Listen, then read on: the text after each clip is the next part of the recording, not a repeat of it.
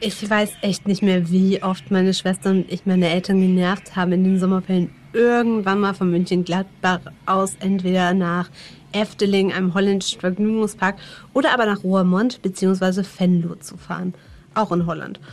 Meistens gewannen die beiden Städte in der holländischen Region Limburg. Und heute verrate ich euch, was ihr alles in Roermond erleben könnt.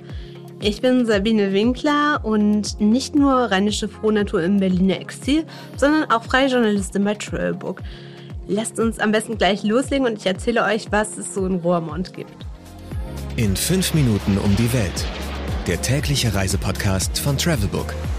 Heute geht's nach Roermond. Entweder oder.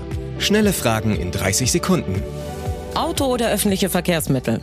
Was für eine Frage. Im Limburger Flachland fährt man Rad. Pärchen oder Familienurlaub? Ich kenne es eher als Familienurlaubsort, aber mit dem Partner wird es bestimmt auch schön. Kultur oder Party? Hm, denke eher Kultur. Ich habe zumindest noch nie Party in Roermond gemacht. Teuer oder günstig? Weder noch würde ich sagen, ganz normal. Drei Tage oder lieber sieben Tage? Wer campen geht und ganz Limburg erkunden will, nimmt sich eine Woche Zeit, aber eigentlich reichen auch ein bis drei Tage.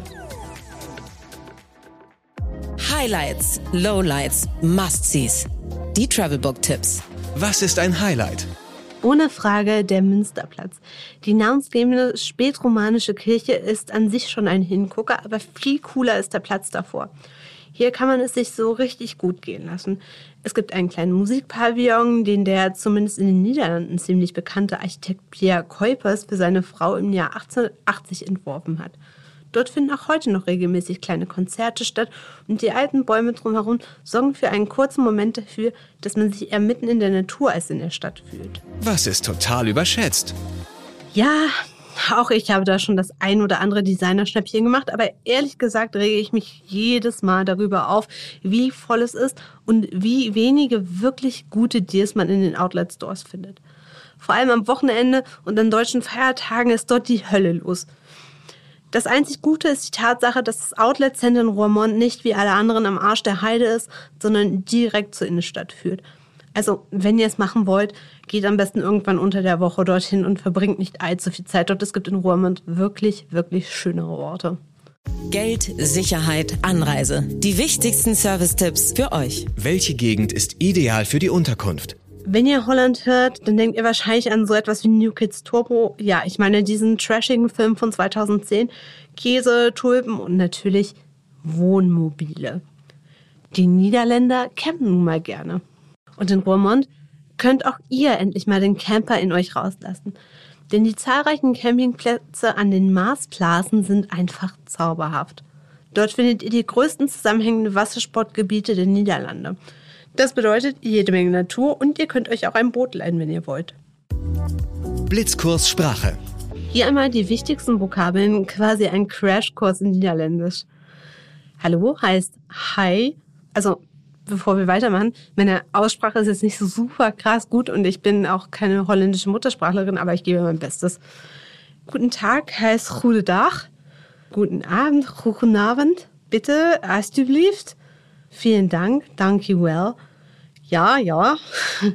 Nein, nee. Entschuldigung, sorry. Wie das englische Wort.